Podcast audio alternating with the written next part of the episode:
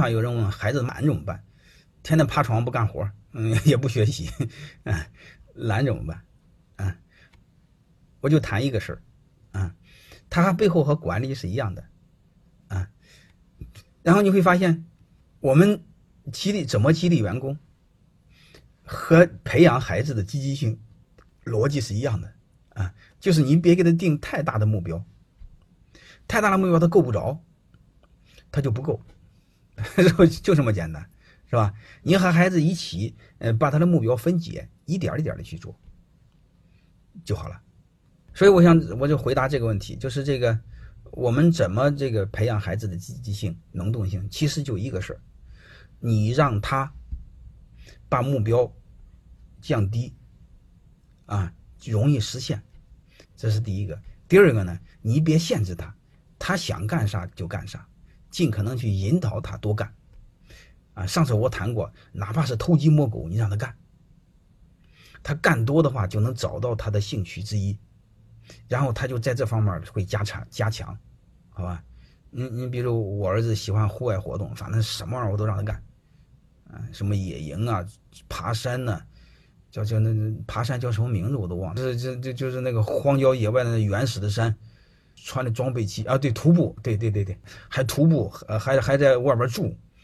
呃，还得背好几十斤水，还在外边住，啊，还背行李。呃，他是初中啊，那那很小的时候，就乱七八糟的搞这玩意儿。因为他搞搞这玩意儿，他就喜欢上了长跑。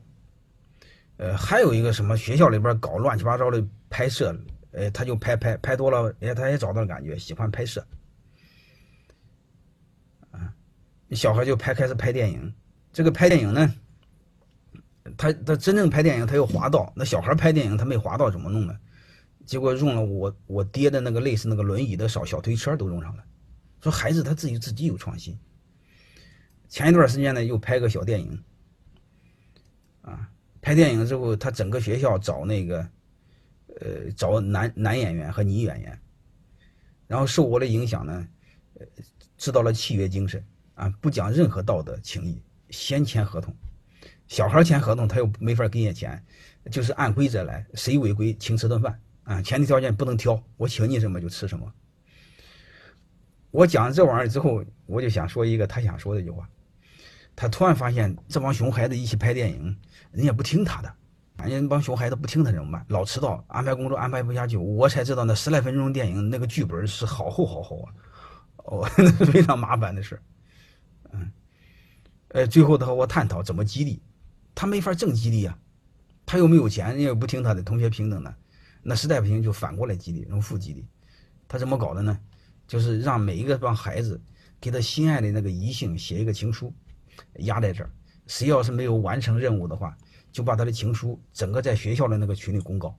这个对那帮孩子的压力是非常大的啊！你会发现，这其实背后就是管理啊。凡是不管怎么着弄的，还是鸡飞狗跳的。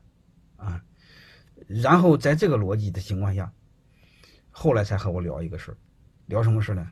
他说：“爸爸，学习是最轻松的事儿，其他事干起来都难。”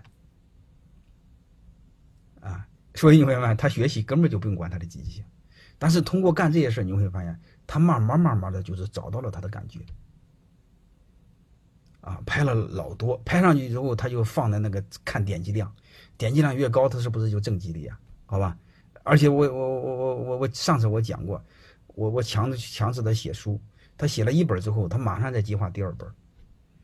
啊，现在在在家里这个不让上学，天天给我说忙的要死，想做的事太多，啊，所以我不管怎么着，就结论就一个事儿，你尽可能让多尝试多体验，体验的多了，他一定找到他的兴趣，找到了他的兴趣之后，就慢慢会强化，强化他就越来越多，越来越多。我再说一个事儿哈，你们理解我的我我我的意思了。我们真正的教育是体验中学习的，就是让他做中学习的。我们所谓理解的教育都是假的，哪叫教育呢？那是标准答案的背诵，那根本就不叫教育，那叫蹂躏孩子。而且我再告诉你们一句话：自然科学有答案，社会学科没答案。我问你，语文有答案吗？我问你，你思想有答案吗？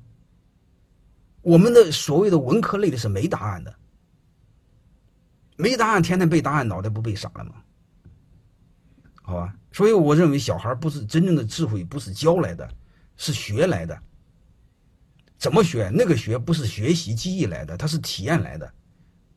所以你什么事你在那干，干多了他就知道了，好吧？